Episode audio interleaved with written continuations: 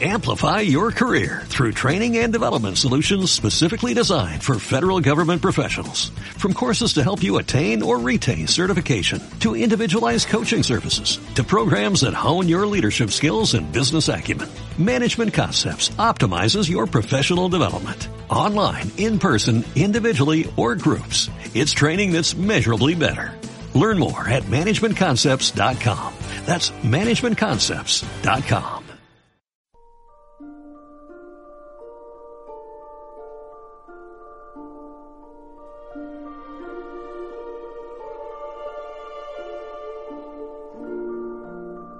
Una vez, hace mucho, mucho tiempo.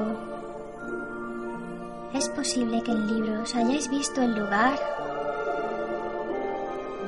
Pues la historia que os voy a contar ocurrió cuando el mundo era antiguo. Mundo era antiguo.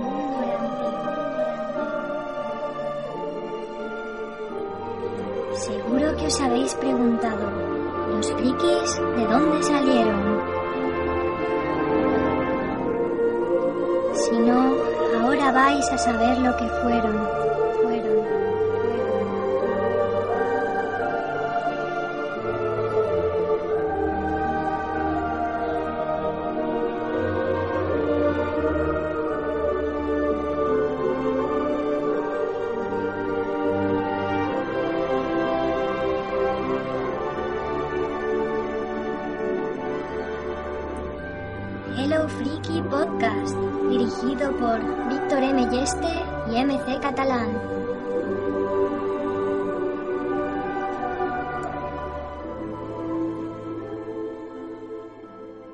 Bienvenidos a Hello Freaky Podcast, sección de cine. Eh, este es el 2x15, pero también es el primer podcast de 2012.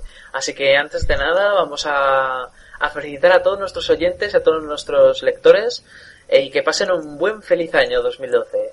Bien, eh, aquí estamos, aparte de, de, de yo, que soy Víctor Melleste, el presentador del podcast, eh, estamos Manuel.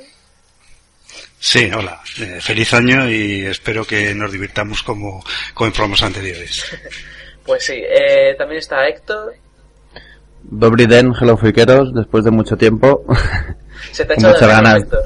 Sí, se me se, se ha hecho largo. Sí, Pero sí. bueno, ya estoy aquí. Así me gusta. Eh, también tenemos a Diego, como siempre, de hacer un par de podcasts o un podcast. Hola, buenas, ¿qué tal? Bueno, feliz año a todos. Y también tenemos a Sergio, a G4C5G6, para quien no lo conozca por su nombre. Hola, ¿qué tal? Feliz friki años a todos, friki año 2012. Esperemos que sea más friki que nunca este. Y por último, como no, tenemos a la otra editora de Hello Freaky, que es MC Catalana, Marta. ¡Feliz año! Pues nada, después de esto vamos a empezar con, como siempre, a comentar que hemos visto esta semana, o más bien estas dos semanas. Porque como sabéis, la semana pasada tuvimos un pequeño parón por fiestas para, bueno, para dedicarnos enteramente a comer y a hincharnos a beber y a friquear y a todo lo que quisiéramos. Así que, bueno, ¿quién, quién quiere comentar qué ha visto esta semana? Así, interesante. Yo, después de tres meses y medio, he vuelto al cine. Ya tenía ganas y fui a ver la peli de In Time. No sé si la habéis visto alguien. No. No. No, eh, la peli, si no me equivoco, a ver, no digo una burrada, creo que es de Justin Timberlake. Sí, Sí, sí, Sí. eso sí. Sí, ¿no? Y de Yo Amanda no- no Sí, exacto. Y la peli el, es bastante, o al menos yo lo intuí bastante enseguida al final, ¿no? Es un final muy, muy americano, pero me gustó mucho el, el o lo que yo creo que quiere transmitir el mensaje de, de fondo de, de aprovechar el tiempo, vivir el último día como si fuese el último y salí muy, salí muy contento del cine. Pero no sé si es por después de estar tres meses y medio sin ir o... No sé, Ya has podido ver cine en español por fin, ¿no? sí. hombre, eh, la gente está opinando de que es una de las peores películas del año. Sí, sí, lo que digo, el guion no tiene gran cosa, pero igual fui yo, que después de tanto tiempo No. y el mensaje ese del tiempo, aprovecharlo y tal, me gustó mucho. Quizá, quizá también fue porque, aunque no te- tenía grandes pretensiones, pues tú fuiste pensando que no iba a ser muy buena y como te lo pasaste bien, pues ya está, es lo importante, ¿no? A veces pasa eso. Yo me lo pasé genial.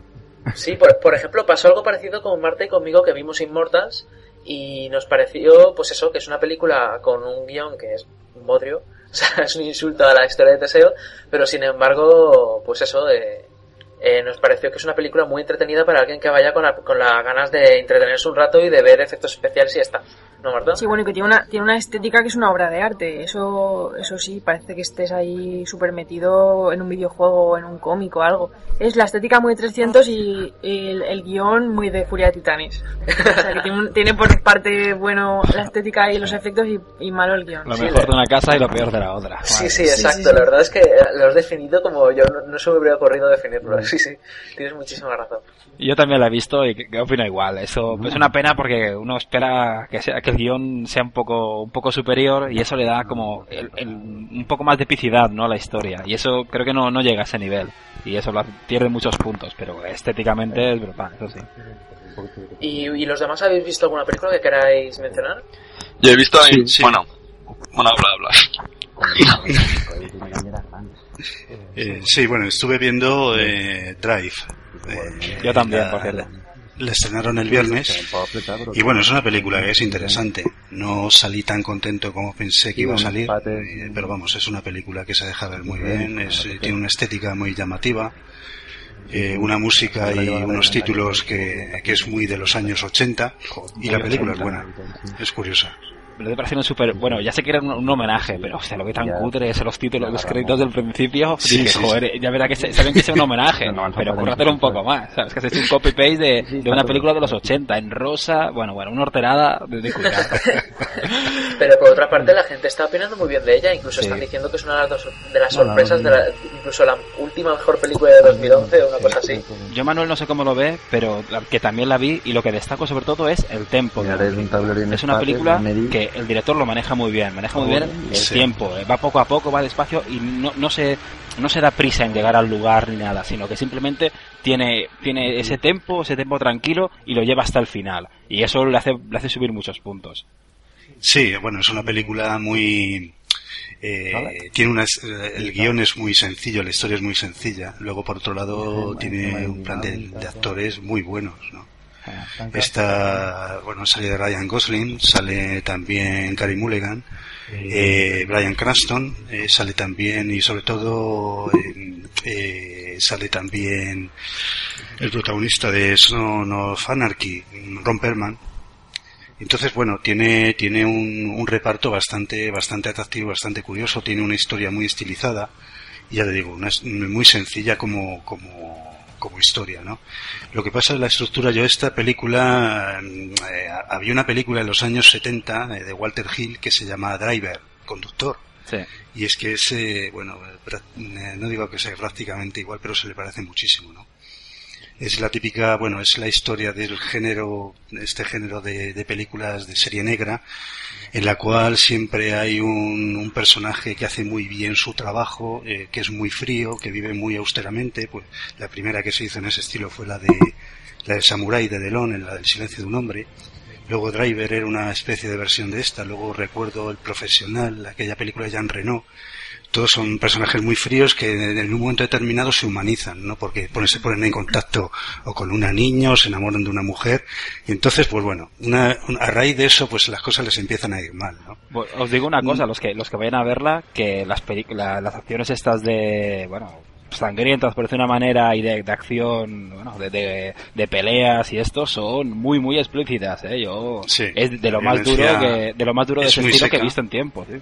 Sí, la violencia es muy seca y muy brutal. Para ser una película de un conductor de coches tampoco hay escenas de acción como muy grandes y muy elaboradas. Y me pareció muy curiosa, eh, muy curioso por lo menos la, la secuencia que, que abre la, la película, que es un golpe que da este hombre, que es el conductor, es, simplemente un conductor, pero él lo que hace es alquilarse a atracadores. Y entonces todo está rodado desde dentro del coche. Es una persecución, el tío va esquivando a la policía, va, le van persiguiendo, pero todo desde dentro del coche y es muy curioso, está muy bien rodado y por lo menos es original. Pues muy bien, de hecho he leído por ahí alguna opinión de que Ryan Gosling es un samurái del siglo XXI. ¿Qué opinas de esto? Sí, es lo que te digo. Yo tanto no, pero por cierto, tiene una cosa que, que va a causar, no sé si mi sensación, pero, pero dentro de poco sí, y en cuanto se conozca la película, que es que tiene una chaqueta que no se quita en toda la película, y yo creo que va a ser mítica, ¿no? Un- con, un, con un escorpión detrás, y es, lo recordé un poco estilo Kill Bill, ¿no? Que identificas enseguida, ¿no? El traje de, de Uma Thurman, pues aquí lo mismo con Ryan Gosling, ¿no? Siempre es con su chaqueta ahí de, de- del escorpión detrás, bueno, mítica, mítica. Sí, sí. Pues un, poco, nada, un poco macarrilla. Nos quedamos Sí, es macarrilla. Y nada, ¿qué películas más habéis visto que queréis comentarnos? Bueno, he visto cuatro que ya habíamos comentado por aquí también. Pero bueno, me gusta ver las cuatro y bueno, he visto El Rey León, Inmortals, El Gato con Botas y, y bueno, y Misión Imposible, el Protocolo Fantasma. La, bueno, El Rey León sin comentarios, sabes que soy un fanático de ella y que por mucho 3D y mucho que a mí me ha encantado. Bueno, pues lo mismo, a mí me parece una, una película muy buena porque, bueno, también iba con las expectativas altas porque me habían dicho que era una película bastante buena, así que el no se ajusta mucho a la historia de Teseo, como habéis dicho, pero la verdad es que está bastante bien todo el tema, bueno, que vamos, tú vas al cine y te, vamos, te metes completamente dentro de ella, ¿no? Bueno, luego Misión Imposible, pues como decía Mal el otro día, pues eh, la película gira alrededor todo el rato de Tom Cruise, pero tampoco puedo esperar otra cosa de una, de una Misión Imposible, ¿no? Y, la, el gato con botas, bueno, pues impresionante. Impresionante, a mí me ha encantado porque es que me hace mucha gracia el gato y, y es- me ha gustado porque además bueno, es una película que está muy currada, ¿no? Se nota y, y bueno, pues muy bien, muy bien. Sí, la verdad es que son todas películas que hemos comentado en anteriores podcasts y las, las opiniones siempre han sido más o menos positivas, ¿no? Eh, por ejemplo, El gato con botas está muy bien, salvo en el tercio final, Hmm. que ahí flojea un poco. Sí, Y en el resto, pues, no sé, Misión Imposible gustó mucho, a- creo que eh, Manuel la fue a ver, ¿no? La criticaste. Sí. Y, y a ti te pareció que estaba bien, ¿no? Sí, está bien, hombre, sin exagerar. Sin exagerar, es una película muy entretenida. Pero le pasa un poco que a Quantum of Solace de, de James Bond, ¿no? Que, que la trama de los malos y los malos en sí, pues les ha quedado muy por debajo de lo que debería de haber sido, ¿no? Son, son malos un poco lamentables. sí. Y comentando otro otro estreno, Marta y yo hemos visto El Cambiazo. Oh, sí. oh, sí. La verdad es que es- es una comedia, pues, del- de los, con los tintes que se llevan ahora mismo, de, de un humor así un poquito que tira siempre mucho hacia, hacia el tema del sexo, ¿no? Pero que, que está simpática de ver, está, está graciosa. Sí, no sé, me pareció una comedia que es mala, es bastante mala, pero no, no es cierto, pero que entretenida, oye, pues es entretenida, a mí no se me hizo larga. Sí. Ey, que es de lo mejor que, que ha hecho Ryan Reynolds, ¿eh? Ahí sí que tiene registro gestual. Es en verdad, esta sí, ahí es verdad, sí. Eh, dicen que él le parece un mueble, que a- a- ya puede hacer de linterna verde, como de lo que sea, que la única, la única actuación que ha hecho buena ha sido en Enterrado. Pero, oye, en esta película hace un papelón, creo yo. Bueno, pero, Y también- pero qué mentiroso, no la vendáis, que es, es, es, es muy mala. Es- no, no, a ver, yo lo primero que he dicho es, he dicho que es malísima. Pero oye, que a mí me entretuvo y el actor este, pues me pareció que lo hizo bien. Y ya está. Y también he visto la nueva de Guillermo del Toro, bueno, de Guillermo del Toro entre comillas, la de No tengas miedo a la oscuridad. Ah, sí. Y, y bueno, es que empezando porque no la dirige él, que la, la dirige Troy Nixey, le cedió- que le cedió la dirección y tal, y ha habido bastantes cambios a la hora del guion y a la hora de la dirección y demás. Pues está con la típica estética de Guillermo del Toro, de poner, de oscurecer los cuentos de hadas y poner una niña en un entorno así mágico con un jardín y tal, rollo el laberinto del fauno. Lo que pasa es que la historia es súper lineal y súper que, vamos, que no nos cuenta nada que no hayamos visto ya y estamos un poquito hartos ya de Casas Encantadas. O sea, ya a mí me pareció flojita. Aprobado justo y ya está. ¿Aprobado justo porque entretiene o por qué? Aprobado justo porque la, fotografía está muy bien, los escenarios están muy bien, la cría actúa muy bien. eh, la única que actúa bien, la verdad, de toda la película. Y, bueno, porque te entretiene y tal, en algún momento te pone en tensión y te cuenta una historia así de fantasía y demás, y no es un completo bodrio. He visto películas de terror y fantasía que son muchísimo peores que esta. Pero como esperábamos algo más de Guillermo del Toro, después de, después de peliculones que nos ha dado como El Espinazo del Diablo o El Laberinto del Fauno, pues claro, te pone una película que es vulgar, que a lo mejor la hace un, un novato que, que nadie conoce y todos nos asombramos, pero la ha hecho Guillermo del Toro y es en plan de, pues vale. Bueno, pero también hay, que decir que la ha producido, no la ha dirigido. Ya, es que no sé por qué todo el mundo dice, hola, no es Guillermo del Toro, no es Guillermo del Toro, y luego la dirige Troy Nixon, pero vale. Bueno, ya sabes que las cosas siempre se venden por así. Por ejemplo, Terranova se vendía por Steven Spielberg. Sí. y ahí lo dejamos. Que no estoy- creo que Sergio y yo ya nos hemos reído mucho de la pobre serie. Demasiado, tampoco hay que hacer tanta sangre. Si al cambiazo le damos una oportunidad a Terranova también. Yo creo que ya, la ya- hablaremos de este tema también en el, a cuando hablemos del 2011, porque yo creo que en esto va a haber mucho que hablar de, de cosas como, por ejemplo, de utilizar a, a personas como Guillermo del Toro o Steven Spielberg para vender productos que están muy por debajo. Así es. Yo os, os quería comentar que respecto a, a estas navidades, aparte de las que he comentado que he visto, eh, siempre es como televisión española y cine de barrio, siempre recurro, a veces recurro a las mismas películas para esta fecha, ¿no?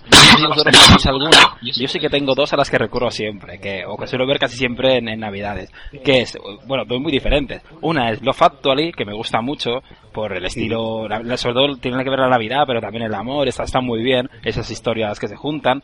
Y después también veo Pesadilla antes de Navidad. Ah, bueno, siempre claro. son Esa dos, dos películas que, que me gusta ver en Navidad. Y no sé si vosotros tenéis alguna a la que recurráis siempre en Navidad, que dices, hostia, esta sí que siempre, siempre veo esta. Yo sí. Pero es un poco, no lo hago todos los años. eh, siempre intento hacer con un amigo el maratón del Señor de los Anillos. No siempre da tiempo. Si al Sí. final vemos una. De hecho, me acuerdo que cuando vino invitado Na- Nathan Kurz, que es un- una, perso- una persona que también viene a veces, un invitado, eh, también dijo que él veía maratón de Star Wars. Sea, que yo creo que hay gente que se hace maratones, frikis en Navidad, aprovecha el tiempo Sí, libre sí. para... Yo me Yo primero en Navidad, en Semana Santa y a principios de, de verano. Yo la verdad es que no hay ninguna película que... Nos Que dice, nos dice Hermizad por Twitter que ha visto Un Dios Salvaje de Polanski, que es muy entretenido y que tiene grandes interpretaciones, sobre todo de Jodie Foster y Kate Winslet. Pues de acuerdo con ella. No como puede ser de otra manera. Sí, bueno, yo también quería comentaros, se me había pasado imperdonablemente, que también he visto El Topo. Ya habéis visto, he colgado la crítica y creo que es una de las mejores películas del año, sin dudas. Eh, es una película muy merecedora de ir a verse. Sí, sí, sí. De hecho, están diciendo que están ya clamando el Oscar para, por fin, para... ¿Cómo, ay, ¿cómo se llama este actor? ¿Será posible? Para Gary Oldman. Exacto, para Gary Oldman, porque tiene una carrera muy tremenda y sin embargo nunca ha tenido ningún papel por el cual la gente quisiera darle un Oscar. Los, los... O sea, él dice que como se ha dedicado mucho a sus hijos, lo- de hecho leí una entrevista hace poco a él, que como se ha dedicado mucho a sus hijos, que para él, él no, no se siente orgulloso al tener un Oscar, aunque ya cree que piensa que, bueno, que le gustaría.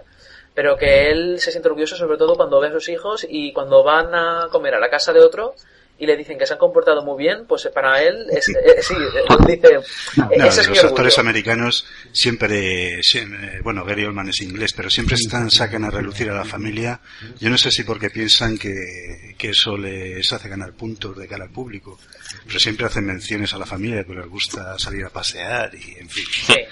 Pero vamos, eh, la película es un, es un 10 de película. Además, eh, bueno, yo recuerdo yo haber visto la versión antigua, eh, que fue una miniserie que estaba protagonizada por Ale Guinness y, y es- estaba bien, era el mismo argumento.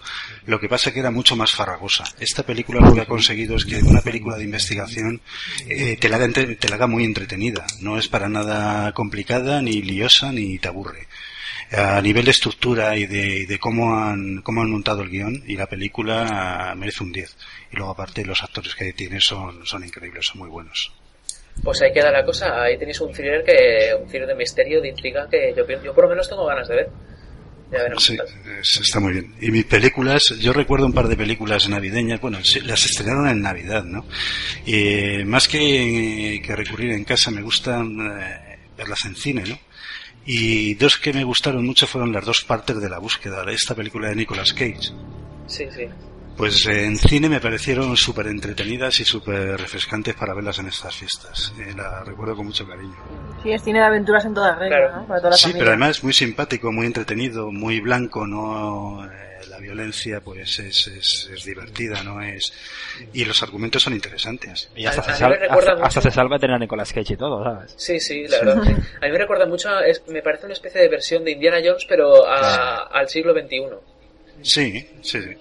Y además eh, tenía unos diálogos muy divertidos con su, con, con los malos, con, con su novia, con el ayudante, no sé, eran unas películas, unas películas muy, muy entretenidas y muy entrañables. Y ya para finalizar esta sección, ¿queréis decir alguna otra película de navideña que pensáis que, que soléis ver todas las navidades más o menos? Yo me hago... Mujercitas.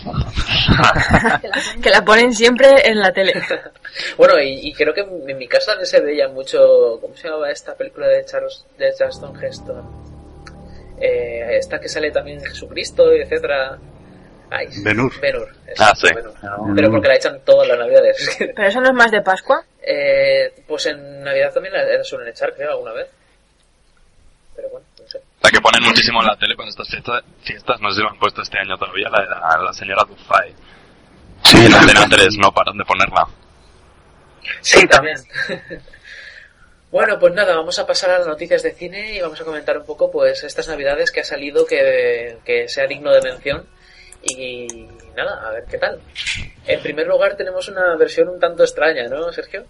Sí, así es. En este caso, el, una noticia que acaba de salir ahora mismo, que es que la compañía Warner Bros. Ha, se ha hecho con los derechos cinematográficos de Unholy Night, que es una novela que, que, lanza el autor de bueno, el autor se llama Seth Graham Smith que si lo conocéis es de, de, dos de dos libros que se han hecho ya películas Abraham Lincoln Vampire Hunter y Orgullo y Prejuicio de Zombies y bueno el libro ni siquiera ha salido saldrá en abril y ya se han comprado directamente los derechos por, por dos millones de dólares Holy Night trata sobre una oscura, es una oscura versión de la historia de los Reyes Magos y en la película los populares personajes constituyen una banda de ladrones liderada por Baltasar tras subir de una cárcel y encontrarse con el pesebre que ha nacido Jesús, pues al que muchos llaman el nuevo rey, guiará al recién nacido a sus padres hasta Egipto, huyendo de las manos de Herodes. Y bueno, en su camino se prevé que se enfrenten a criaturas de mágicas que, que están en el Antiguo Testamento, como Poncio Pilato o Juan Bautista. Yo creo que esa es una, o una, una vuelta de tuerca de un autor que ya ha hecho, que ya ha hecho vuelta de tuerca de clásicos, ¿no? Como Abraham Lincoln, Michael Hunt, bueno, las dos, que ya se han transformado en películas y ya, ya han comprado los derechos antes de que salga el libro, seguro que es, pues, saldrá un, un, una, una película como vino entretenida. Le da por desvirtuar historias a este hombre, ¿eh? A mí me parece Tiene una buena versión muy, pinta. muy curiosa. Sí. Y no sé yo si, si la gente, o sea, los ultracatólicos, etcétera, se van a enfadar o les va a parecer una... Como tampoco se, se se quiere hacer tomar en serio, espero, yo pienso que, bueno, que no va a haber ningún problema y que, que yo, yo por lo menos la querré ver, aunque sea por... porque es que seguro que va a dar que hablar. Pero bueno. Habrá de todo, creo yo. Sí, bueno, no sé. No es como cuando salió, por ejemplo, el código da Vinci, que ese sí que se quería tomar en serio a sí mismo. Sí. Y bueno, ya por otra parte pasamos a una película que, bueno, que estamos todos deseando de ver, ¿no? Sí, eh, hablamos del Caballero Oscuro, la leyenda renace y como te has dicho, estamos todos impacientes de, de verla. Y nada, simplemente que ha salido, han salido dos nuevas imágenes. Así para comentarla un poco por encima, eh, las imágenes están ambientadas en Gotham City, la ciudad de, de, la historia que todo el mundo conoce. Y nada, simplemente la ciudad es un escenario de batalla donde el villano de esta película, Bane, está, se ha apoderado de la ciudad y todo el mundo vive una sociedad de, de caos y desorden. Y nada, la descripción concreta en La Times dice, Gotham City es un escenario de batalla. Un demente y sin piedad, John Bane, ha arrancado cualquier sentido de seguridad y los ciudadanos, demacrados y aferrados a sus maletas con la ansiedad de unos refugiados, se sientan tras alambre de espino esperando a ver quién será el próximo en saltar por los aires. Un prisionero encapuchado es llevado al refugio. Es Bruce Wayne, uno de los rostros más famosos de Gotham. Pero los ojos de la multitud no se dirigen a él, sino a una mujer de negro que se alza en lo alto de una escalera. Siento estropear las cosas, chicos, pero Bane necesita a estos muchachos. Dice una sensual Selina Kyle, interpretada por la actriz eh, Annie Hathaway, mientras desciende los peldaños con tacones como hostiletes que, en una inspección más minuciosa, se revelan como unas peligrosas armas de aserraderos perdón, de aserrados filos capaces de dejar horribles cicatrices de garras en un combate. Y nada, para quien quiera ver las dos imágenes tiene que entrar en Hello Freaky y las dos imágenes son en cuestión, una de, de Batman y la otra de, de Bane, del villano de esta película. Pues nada, a seguir deseando ver esta película. Yo por mi parte, desde que vi el tráiler, yo creo que tengo esperanza en que la película va a estar casi tan bien como la segunda. Pero es que tan, tan bien como la segunda yo creo que no tanto no, no puede llegar. Ya veremos. Yo creo que no. ¿Vosotros qué opináis? Yo para mí la segunda fue... Me, me encantó. Fue Fue un peliculón. Sí, sí. Sí. ¿Y los demás? Hombre, yo creo que va a seguir un poco la estela de la segunda, ¿no? Yo creo que lo que hizo Nolan con la diferenció la, la segunda de la primera es crear un malo eh, que era prácticamente un terrorista. Eh, convirtió al Joker en un terrorista, ¿no? Además era como muy cruel, muy violento y, y lo que hacía, pues bueno, yo creo que le alejaba bastante de los malos habituales. Y yo creo que esta película se ha buscado un malo pues bastante similar, ¿no? Parece las imágenes como muy crudas, ¿no? Sí. En fin, Vamos a ver Sí, pero en qué queda el Lo tema. que pasa es que no se tendrá el mismo carisma que, que el de Heath Ledger. No. y sobre Me imagino que no, porque ahí se junta la leyenda de, bueno, lo que le pasó al pobre. Está mitificado también. Sí, sí. Exactamente. Aparte que lo hizo muy bien, vamos, lo hizo, lo hizo genial. Y tiene una estética, bueno, el- el Joker es el mejor villano de, de Batman, sin duda. Y también Sí. tenemos el problema de que se está criticando bastante la película porque la voz de Bane no se le entiende mucho. Y porque está con la máscara y, encima tiene acento británico y los estadounidenses se están quejando de que en el trailer no entendieron ni gota. No, no, en serio. De, de hecho, la Warner Bros. creo que es de la Warner Bros. Eh, la Warner Bros. ha obligado a Nolan, que Nolan no quería, pero ha obligado a Nolan a que trate la voz en postproducción para que la mejore. Porque es que no sé, es que si no se escucha, no se escucha. Y Estados Unidos es uno de las de las de los campos de comercio más importantes, Si no es más. si no más. claro. Y de hecho, muchas veces a mí me llama la atención el hecho de que, de que llaman a películas, dicen que películas han fracasado por, su, por lo que han ganado en Estados Unidos, aun cuando en general han ganado bastante. Sí. Porque de, de- yo creo que es el principal mercado de tanto consumidor como... El mercado interno de Estados Unidos es inmenso, eh, Claro. es su principal mercado. El resto se- es secundario.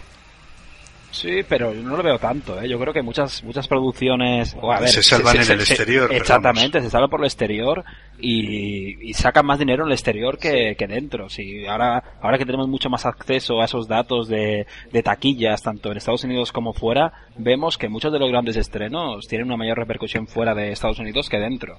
Aunque bueno, claro, siempre lo valoran por lo que hacen en Estados Unidos.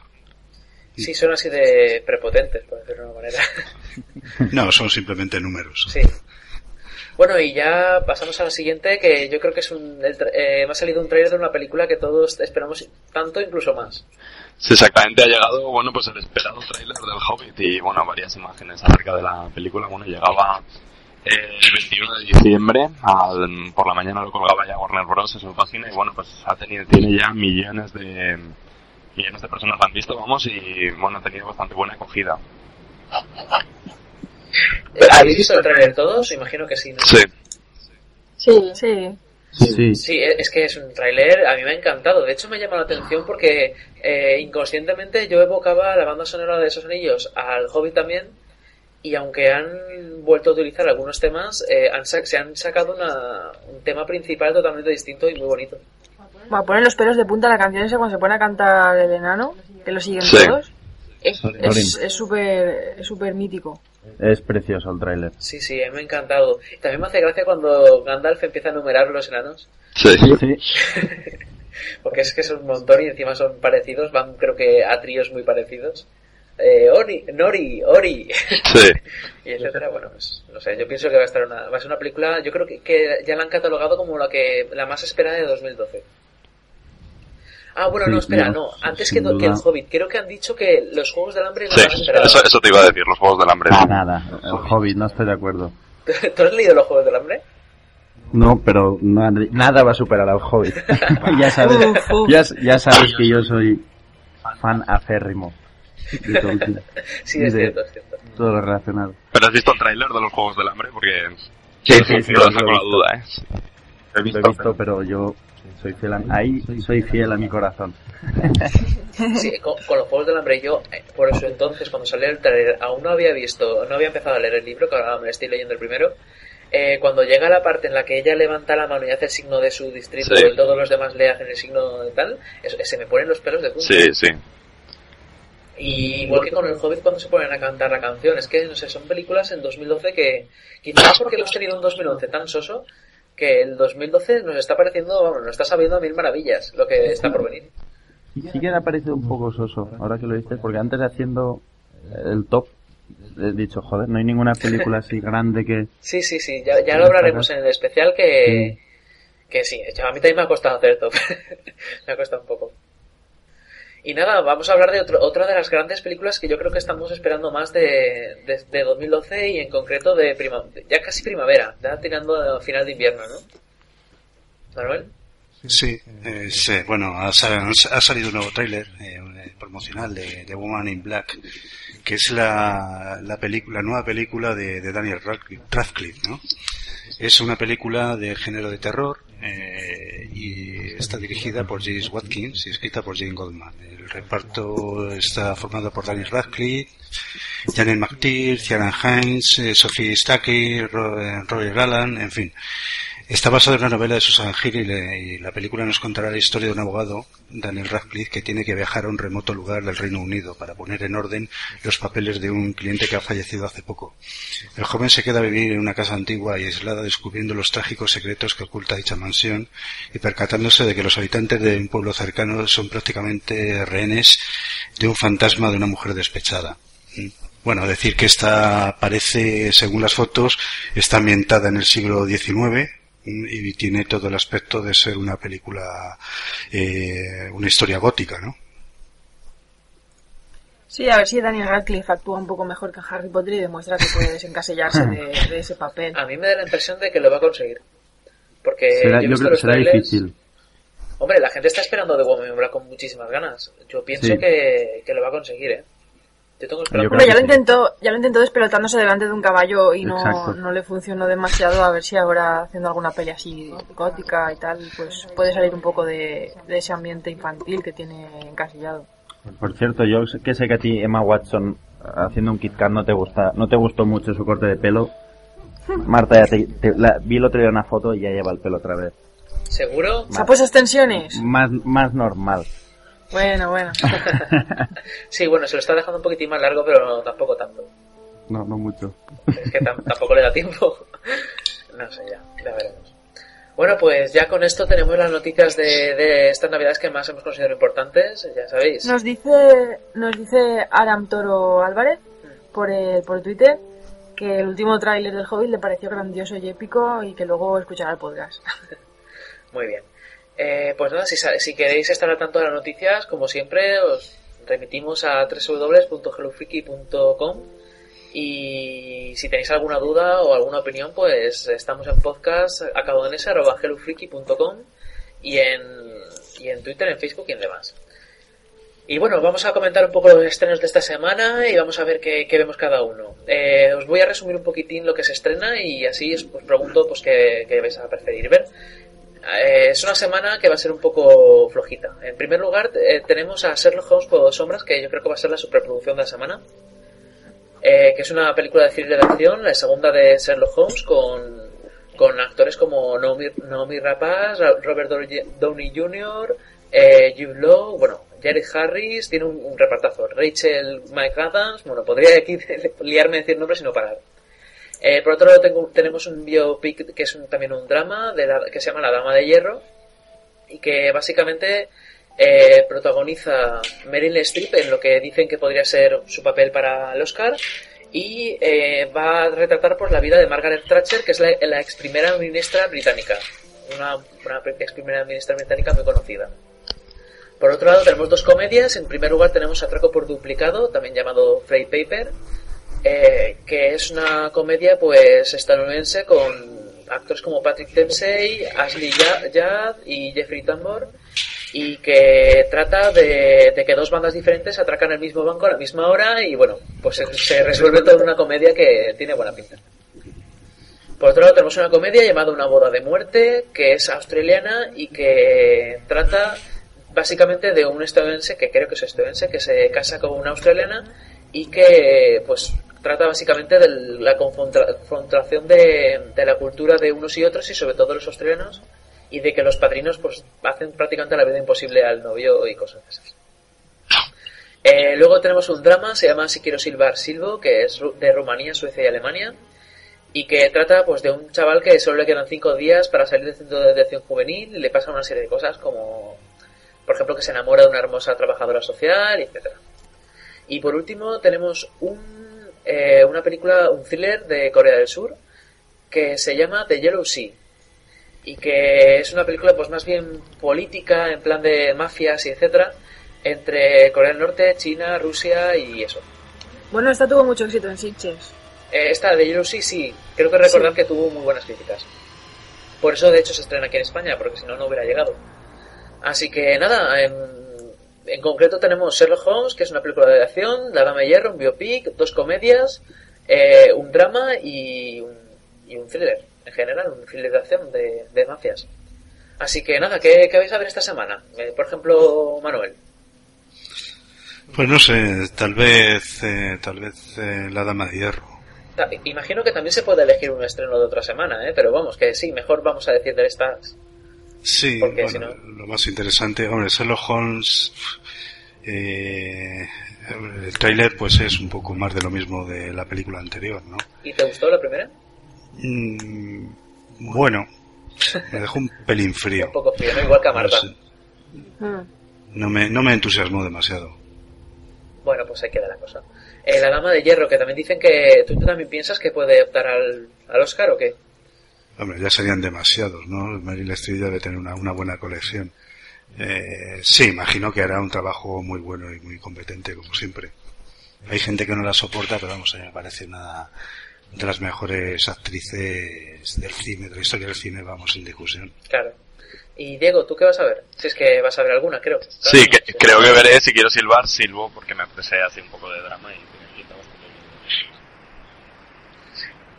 Muy Muy bien. bien. Y, y, por ejemplo, Héctor, Yo, si no pasa nada, iré, si puedo, a ver la de Sherlock Holmes, la que más me llama de todas.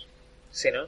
Te gusta lo comercial y te gusta divertirte un rato y, y Es, eso, ¿no? sí, básicamente sí, de entre todas las que hay es la que más me llama. Y el reparto también, que tampoco está mal. Sí, y la primera, bueno, eh, no fue un peliculón, pero para pasar el rato de no sabes qué hacer un sábado tarde noche. Sí, la verdad es que sí. Y Sergio, ¿tú qué tal? ¿Qué lo ves? Pues ¿Cómo lo ves? respecto a esta semana que viene, ah, no creo que vaya a ver ninguna de las que estrenan, porque Sherlock Holmes no me gustó mucho la primera, bueno, se entretiene pero nada más, y ya sabéis que yo soy muy fiel al personaje y eso me dolió un poco que no lo fuera la película. La Dama de Hierro, creo que hay buenas críticas al papel de Meryl Streep que dicen que va a Oscar y en un biopic ya sabemos que tiene más opciones que en otro, pero, pero dicen que la historia pues no, no da mucho más de sí que también es la, es la que hay, así que probablemente vaya a ver el topo de semanas anteriores, que ya que es una, es una buena recomendación y creo que tiene pinta, me sabe mal haberme perdido antes de acabar el año y no haberlo puesto en, en ningún top de películas de, de las que más me gustaba. Pero bueno, ya lo cumpliremos esta semana que viene. Muy bien. Y Marta, ¿tú qué, qué película verás?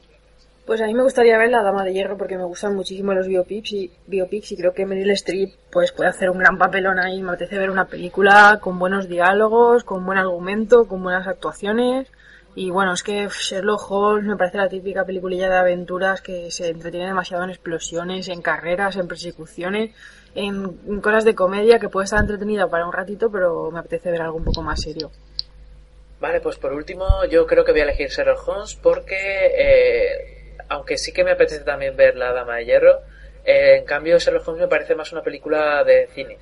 O sea, me refiero de verla en el cine con palomitas. Eh, la Dama de Hierro yo creo que más me, me apetece más a mí verla en casa tranquilo y, y disfrutarla con, no sé, en un ambiente mucho más tranquilo. El cine me gusta más para ver películas más comerciales. Como dice Héctor, que creo que lo ha dicho Héctor, ¿no? Lo de, lo de Sherlock Holmes. Sí. Y yo pienso que eso, que me, me apetece más ver una película así tranqui- tranquila, entretenida y que me haga reír y ya está. Y nada, pues eso, eh, si, si tenéis alguna opinión o algo que nos queréis remitir, pues pues eso, a, a podcastacomodanesa.com o en cualquiera de los otros sitios y, y os responderemos encantados en futuros podcasts. Así que, pues con eso ya hemos acabado la sección de cine esta semana. Eh, espero que os haya gustado eh, y nada, eh, os, os emplazo a, a dentro de una semana y también que escuchéis los anteriores podcasts y que dentro de poco publicaremos dentro de un par de días el especial de 2011 donde vamos a, a hablar de todo el cine de 2011, las mejores películas, las peores y también de, de literatura y de series, así que pues eso, que lo paséis muy bien, frikis. Hasta luego, frikis. Venga, hasta luego. Adiós. Hasta luego. Adiós.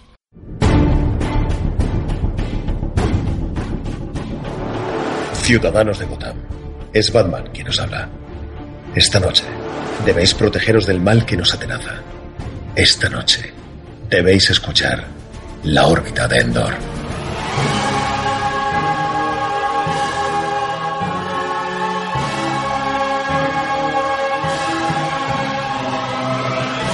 La órbita de Endor, un programa dedicado a la fantasía, la ciencia ficción y derivados en todas sus vertientes. Cine, libros, cómics, videojuegos, manga y anime, juegos de rol, merchandising y mucho más, en un formato fresco y original. Con el mejor equipo de colaboradores y entendidos en diferentes materias, dirigido por Antonio Runa. La órbita de Endor. Mucho más allá del simple friquismo.